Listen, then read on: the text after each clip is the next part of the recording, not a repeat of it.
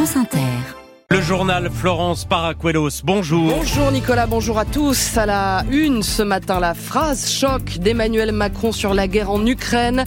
Rien ne doit être exclu contre la Russie, dit-il, pas même l'envoi de troupes au sol. C'est la première fois que ce scénario est évoqué. On va l'entendre dans un instant. Les oppositions s'insurgent. 70% des policiers pensent que l'usage de la force peut aller plus loin que ce qui est prévu dans certains cas. Étude publiée ce matin par la défenseur des droits, c'est leur point de vue est prise en compte. Dans ce journal aussi, les banques et les assurances appelées à aider les agriculteurs. Bruno Le Maire va le leur demander très fermement tout à l'heure. Et à 8h20, le grand entretien de la matinale. Bonjour Léa Salamé. Bonjour Nicolas, bonjour à tous. Notre invité dans 20 minutes. Que pense-t-il de l'annonce des prix planchers dans les filières agricoles par Emmanuel Macron samedi? Pense-t-il que le pic inflationniste est passé, que les prix vont baisser? Alors qu'il rachète partiellement son ancien concurrent Casino, que va-t-il faire pour sauver les 10 000 emplois menacés. Bref, beaucoup de questions à poser à l'homme qui monte dans la grande distribution. Thierry Cotillard, patron du groupe Les Mousquetaires, est notre invité à 8h20. Et le standard d'Inter, 01 45 24 7000. Et d'ici là, on entendra ces sénateurs LR qui ont changé d'avis sur l'IVG dans la Constitution au contact de leurs proches. Et puis nous serons dans la rade de Brest en attendant l'arrivée imminente de Charles Caudrelier, vainqueur de l'Arkea Ultimate Challenge après son tour du monde en solitaire euh, sur son géant des mers. France Inter. Qui veut la paix prépare la guerre. Emmanuel Macron est-il de cela, lui qui n'exclut plus désormais l'envoi de troupes occidentales en Ukraine pour ne pas laisser gagner la Russie Hypothèse formulée pour la première fois hier soir après une conférence internationale de soutien à l'Ukraine. Il n'y a pas de consensus aujourd'hui pour envoyer de manière officielle, assumée et endosser des troupes au sol mais en dynamique, rien ne doit être exclu. Nous ferons tout ce qu'il faut pour que la Russie ne puisse pas gagner cette guerre. Je le dis ici avec à la fois détermination, mais aussi avec l'humilité collective que nous devons avoir quand on regarde les deux années qui viennent de s'écouler. Beaucoup de gens qui disent jamais jamais aujourd'hui étaient les mêmes qui disaient jamais jamais des tanks, jamais jamais des avions, jamais jamais des missiles de longue portée, jamais jamais ceci il y a deux ans. Je vous rappelle qu'il y a deux ans, beaucoup autour de cette table disaient nous allons proposer des sacs de couchage et des casques. Donc tout est possible, si c'est utile, atteindre notre objectif. Alors pas de consensus pour l'instant, dit le président. On ne sait pas si la question était à l'ordre du jour de la conférence. Le Premier ministre néerlandais interrogé à la sortie dit que non. Mais ce nouveau pas franchi par Emmanuel Macron ouvre des perspectives jugées impossibles jusqu'ici. Il faut pourtant s'y préparer, selon Guillaume Ancel, ancien officier de l'armée française et spécialiste des questions militaires. Je pense que le président Macron a raison. Il ne faut surtout rien exclure à partir du moment où Vladimir Poutine a lancé son armée contre un pays libre et un pays européen. Euh, je crois que si on veut réellement envisager de gagner cette guerre, il faut bien sûr envisager de se battre aussi sous des formes qui peuvent être multiples. C'est pas forcément l'armée française qui est engagée, mais sous une forme de d'accord expéditionnaire international, par exemple. Euh, mais il me semble parfaitement logique que le président de la République dise que euh, pour gagner une guerre, il faille s'engager bien au-delà que simplement livrer des armes. Faire la guerre est devenu un impensé en France depuis des décennies. Évidemment, euh, ça fait peur euh, engager une guerre contre la Russie, puissance nucléaire.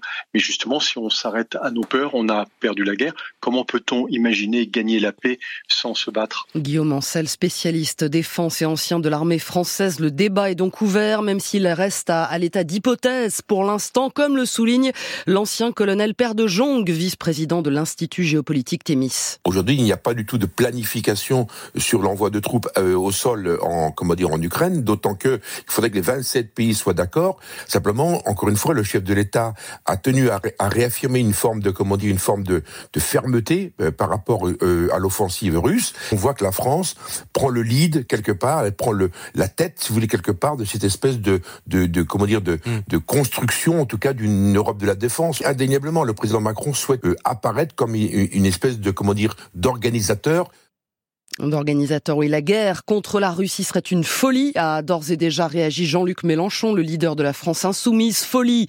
Le mot est aussi repris par Olivier Faure au Parti Socialiste. Marine Le Pen dénonce la gravité d'une telle déclaration. C'est la vie de nos enfants dont il parle avec autant d'insouciance, écrit la députée du Rassemblement national. Alors au-delà de cette déclaration choc du président sur laquelle Pierre Aski reviendra juste après le journal, Emmanuel Macron a aussi annoncé la création d'une coalition pour fournir à l'Ukraine des missiles et des bombes de moyenne et de longue portée. Un espoir et une date pour Gaza. Joe Biden espère un cessez-le-feu d'ici lundi prochain et affirme qu'Israël cessera ses opérations pendant le ramadan. Selon une source du Hamas à l'agence France Presse, une trêve de six semaines est en négociation avec libération d'otages israéliens et de prisonniers palestiniens.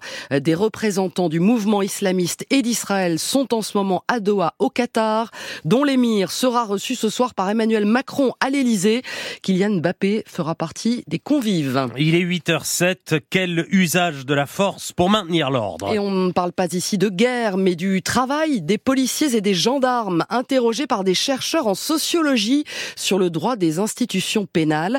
Leur étude inédite est publiée ce matin par la défenseur des droits qui s'intéresse donc à leur point de vue. Comment perçoivent-ils leur mission? Delphine et Evenou, leurs réponses sont assez des tensions de la société. Si plus de 7 policiers et gendarmes sur 10 sont satisfaits de leur poste, l'étude laisse sentir le fossé qui s'est formé avec le public. Seule une petite minorité des agents estime par exemple qu'on peut globalement faire confiance aux citoyens pour se comporter comme il faut. Et si les forces de l'ordre sont globalement favorables au fait de recueillir les attentes des habitants, ils sont en revanche bien moins d'accord quand il s'agit de justifier et d'expliquer leurs actions à la population et aux élus. Autre point sensible, le rapport à la force, 60% des répondants pensent que dans certains cas, plus de force que ce qui est prévu par les règles devrait être toléré. Jacques de Maillard, co-responsable de l'étude. Une majorité d'entre eux privilégie le fait d'accomplir sa mission, donc d'être efficace aux dépens du respect de la règle, et notamment chez les policiers plutôt que chez les gendarmes. Souvent, les professionnels privilégient le pragmatisme, le fait d'avoir des résultats, plutôt que de respecter la règle. Mais l'étude montre aussi que l'usage de la force pour obtenir des aveux est largement réprouvé, tout comme donner un coup non justifié à un suspect. L'une des pistes suggérées par la défenseur des droits est de renforcer la formation des policiers et gendarmes, notamment sur les enjeux de désescalade de la violence. Delphine Evenou, et pour ceux qui ont eu affaire à la police et à la justice, l'attente sera plus longue pour obtenir un HLM à Compiègne. L'agglomération de l'Oise vient de mettre en place un système de malus adapté aux demandes de logements sociaux. Si un membre du foyer a été condamné ou s'il a causé des troubles du voisinage, il perd des points. Benjamin Recouvreur est allé voir comment cette décision est perçue sur place. Moins 10 points en cas de condamnation pour violence, moins 25 pour trafic de stupéfiants. Pourquoi pas, dit cette mère de famille du quartier des Clos des Roses. Il y en a tellement, tellement de trafic que moi je trouve que ça serait très bien. Asia, 26 ans, a fait une demande pour déménager en septembre. C'est pas dans mon cas les mauvais points, les bons points, heureusement. Elle ne comprend pas cette nouvelle grille. Des personnes qui ont fait peut-être des mauvaises actions, mais qui ont regretté, qui veulent euh, se lancer dans une nouvelle vie, du coup ils sont un peu... c'est injuste pour eux. L'association de défense des consommateurs CLCV y voit une mesure dangereuse et injuste. Vincent Moquet défend les locataires dans l'Oise. Pour une personne condamnée au sein du foyer, c'est toute la famille qui va pâtir de cette décision. On voit effectivement euh, s'éloigner l'esprit HLM qui était de faire une France commune. Se pose aussi la question de l'accès à ces informations que les locataires ne renseignent pas dans leur dossier. Le maire Les Républicains de Compiègne, Philippe Marini, assume son idée. Dans la presse tous les jours, il y a une chronique judiciaire. Ce genre de fait, c'est bien connu. Hein. Il y a quelques bonnes âmes qui effectivement trouveront que ceci est discriminatoire, mais probablement pas ceux qui sont les voisins immédiats de familles qui posent problème par leur violence ou par leur comportement. La CLCV a aussi saisi la Commission nationale de l'informatique et des libertés sur la protection des données personnelles. Benjamin Recouvreur, un professeur de Drancy en Seine-Saint-Denis, mis en examen et incarcéré pour association de malfaiteurs terroristes. Il enseignait jusqu'ici en CP, soupçonné d'avoir entonné et enregistré des chants d'apologie du djihad et de les avoir transmis à des membres de l'État islamique. 8h10, Gabriel Attal Florence au salon de l'agriculteur, euh, de l'agriculture, pardon, à l'heure du laitier ce matin. Il y est depuis 7 heures et la traite des vaches. Il vient d'accuser Marine Le Pen et Jordan Bardella d'être les passagers clandestins de la crise agricole. À midi, c'est Bruno Le Maire qui prendra le relais. Il a convoqué les banques et les assureurs à Bercy pour leur demander de faire des efforts avec les agriculteurs. Le ton est assez ferme. Il faut de la trésorerie dans les exploitations, dans des périodes où euh, l'argent public aujourd'hui ne coule pas à flot et où il faut rétablir les finances publiques. Je souhaite que les banques et les assurances jouent le jeu, qu'elles fassent des propositions en termes d'ouverture du crédit, en termes de taux d'intérêt, qui soient attractives pour tous les paysans français. Aujourd'hui, on n'y est pas. Il y a quelques propositions éparses que je salue, de près euh, à taux zéro. Euh, je regarde les chiffres, je regarde les volumes. Nous n'y sommes pas. Donc je demande aux banques, aux assurances de jouer davantage le jeu, de faire des propositions plus ambitieuses, de façon à ce que nos paysans puissent avoir accès plus facilement à des crédits, à des taux qui soient les plus attractifs possibles. Bruno Le Maire avec Valentin Winato. La Corse en route vers l'autonomie, statut de résidence, adaptation des lois, protection de la langue corse.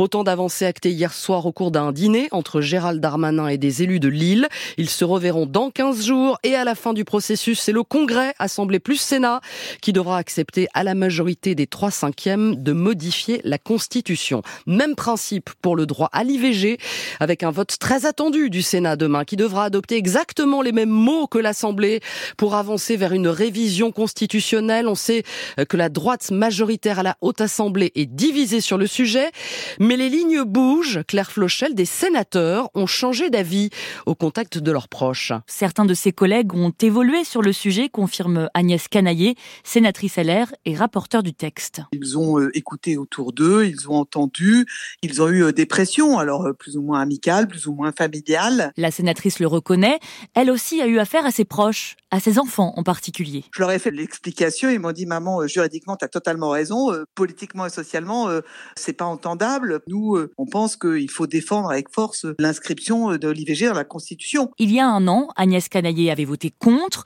Aujourd'hui, elle n'est plus dans le même état d'esprit, mais elle nuance. On vit pas dans un monde clos, on vit pas dans un mode déconnecté de la réalité, mais je ne légifère pas sous l'influence de mes enfants avec tout l'amour que j'ai pour eux. Moi, mon rôle de législateur, c'est d'entendre tout ce qui se dit autour de moi et d'essayer de forger ma propre opinion. Pour la sénatrice écologiste Mélanie Vogel, l'entourage a bien un impact, d'où cet appel un peu particulier posté sur son compte X. Je voulais m'adresser à toutes les filles, à toutes les mères, à toutes les sœurs, les cousines, les tantes, les amis, des sénateurs et des sénatrices de la droite et du centre. Dites-leur pourquoi vous voulez qu'ils votent pour. Si le projet de loi est finalement adopté au Sénat, Mélanie Vogel en est persuadée, ce sera aussi grâce à toutes ces femmes de l'ombre. Claire Flochel sur l'IVG, la, la, chaîne CNews a présenté des excuses hier après avoir diffusé la veille une infographie présentant l'avortement comme la première cause de mortalité dans le monde. Et puis c'est l'affaire qui secoue le Sénat en ce moment, une vidéo compromettante impliquant un sénateur et qu'une secrétaire médicale aurait utilisé comme moyen de pression selon le canard enchaîné. Une procédure disciplinaire a été engagée contre elle, annonce de la présidence du Sénat. Une enquête judiciaire est ouverte euh, depuis jeudi dernier sur ce possible chantage à la sextape. Quand on parle de pêche durable, on pense rarement au coquillage. Pourtant, le label MSC qui promeut une activité plus responsable en mer s'applique aussi à la pêche au bulot. Mais oui, disponible toute l'année, Sophie Becherel est montée à bord de la Presqu'île 2 à Barneville-Carteret dans la Manche. 3h30 du matin, le moteur tourne, les caisses d'appât sont chargées, la presqu'île 2 part pour 12 heures de mer en baie de Granville. Le bulot Ça se pêche au casier, des petits casiers euh, qui sont immergés avec de l'appât euh, à l'intérieur. Laurent Blondel est le patron du bateau. J'ai commencé en 95. Il travaille avec deux salariés, Michel et Thomas. Sans pause, les trois hommes remontent et vident les 720 casiers auxquels ils ont droit. Ce matin, pourtant, la capture n'est pas fameuse. Michel Duchemin. 40-45 kilos pour 60 casiers, donc si vous faites la moyenne sur 60 casiers, ça fait pas un kilo au casier là. Le patron confirme et avance des hypothèses. Avant, les hivers étaient beaucoup plus rigoureux que maintenant. On voit bien qu'il y a un réchauffement climatique. C'est une espèce d'eau froide, donc euh, s'il y a de la chaleur, euh, ça va pas dans le bon sens forcément. Pourtant, pour maintenir la ressource, ces pêcheurs travaillent avec des scientifiques. Depuis 2017, ils sont labellisés MSC Pêche Durable et les restrictions n'ont pas cessé, précise Caroline Gomblin, responsable pêcherie du MSC France. Le nombre de licences a diminué, c'est moins 20% par rapport à 2008. Il y a des quotas de nombre de casiers par navire. Il y a aussi une taille minimale de 45 mm.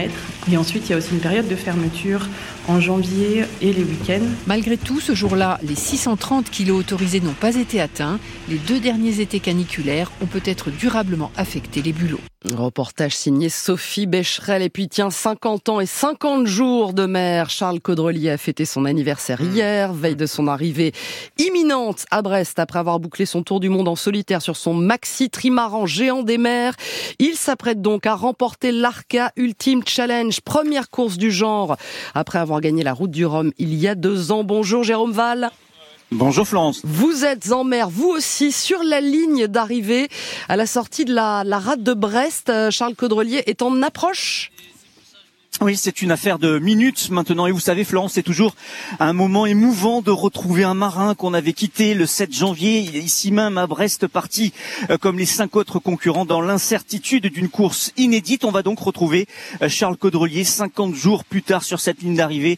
Et la carte postale est juste magnifique pour euh, l'accueil de ce marin avec une petite houle très légère et puis le ciel orangé au-dessus de la presqu'île de Crozon avec le lever du soleil. 50 jours que Charles Caudrelier a dominé. Pris la tête très vite dans cette course et il a creusé l'écart sur ses concurrents malgré les aléas. Il y a eu euh, d'abord un bateau gravement endommagé dès le quatrième jour de course. Il y a eu une blessure à l'avant-bras à cause d'une éolienne. Il y a eu aussi une météo qui n'a pas du tout été favorable. Mais Charles Caudrelier va entrer un peu plus euh, dans l'histoire de ce sport après avoir presque tout remporté à la barre de son euh, trimaran volant.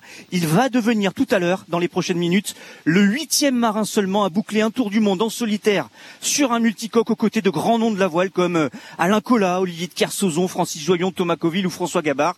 Mais ce sera le premier à le faire en course. Réponse d'ici un petit quart d'heure maintenant. Et on est euh, impatient d'entendre ces premiers mots. Merci Jérôme Val en mer avec les moyens techniques de Sandrine Malon suivent au classement pour l'instant Thomas Coville et Armel Le Qui ne sont pas attendus à Brest avant plusieurs jours. Merci Florence Paracuelos. 9h20, je vous le rappelle, Léa Salamé reçoit l'actrice Brigitte Fossé pour ses lectures des fables de La Fontaine au théâtre de Poche-Montparnasse à Paris. La météo, Marie-Pierre Planchon. La météo avec Vitacitral TR+, des laboratoires Acepta, gel réparateur pour les mains abîmées par le froid, les gels hydroalcooliques et les lavages fréquents en pharmacie et parapharmacie. Et c'est le retour des éclaircies sur le nord dès ce matin, Marie-Pierre. Oui, Nicolas, avec le vent qui a tourné au nord, les pressions remontent vers la Manche, dégageant ainsi le ciel petit à petit, repoussant la dépression vers la Sardaigne. En revanche, le ciel restera très nuageux ce matin, avec quelques averses au sud de la Loire, mais ce flux de nord va bloquer les pluies sur les Pyrénées avec de fortes quantités de neige dès ce matin, d'où les Pyrénées-Atlantiques placées en vigilance orange avalanche. On attend jusqu'à 50 cm à 1 mètre entre 1200 et 1800 mètres. Il va également neiger sur le Massif central, les Alpes, sans oublier la Corse. Le golfe du Lion restera à l'écart avec la Tramontane et le Mistral dans une ambiance plus froide. Il fait moins 2 dans le Doubs comme au Piloude, 2 en Lozère, 3 à Tarbes, 4 à Lille. Vous avez 5 à Paris comme à Saint-Étienne, 6 à Cherbourg comme à Montpellier et 13 à Propriano. Et retour des pluies sur l'Est cet après-midi. Et oui, il va pleuvoir de l'Alsace jusqu'au Massif central, à la Camargue, à la Côte d'Azur, à la Corse, avec toujours ce blocage et la neige sur les reliefs, surtout sur la montagne basque et du Béarn, avec ce gros risque d'avalanche. Et puis au nord de la Loire, ce sera beaucoup plus agréable. Le ciel sera de plus en plus lumineux. On peut même envisager de revoir le soleil, avec toujours les six départements en vigilance crue, le Pas-de-Calais, la Seine-et-Marne et le Nord-Aquitaine. Cet après-midi, les valeurs seront de saison, même si parfois le ressenti sera un peu plus froid. Pas plus de 7 à Chamonix, 9 à Château-d'Oléron comme à Lille. Il fera 10 à Biarritz comme à Paris, 11 à Belfort comme à Albi, 12 à Orange, en se rappelant Nicolas qu'en février n'est pas rigoureux, mars écorche. Oula, Alors, il est, hein. bizarre celui-là. Hein. Merci Marie-Pierre, il est 8h20.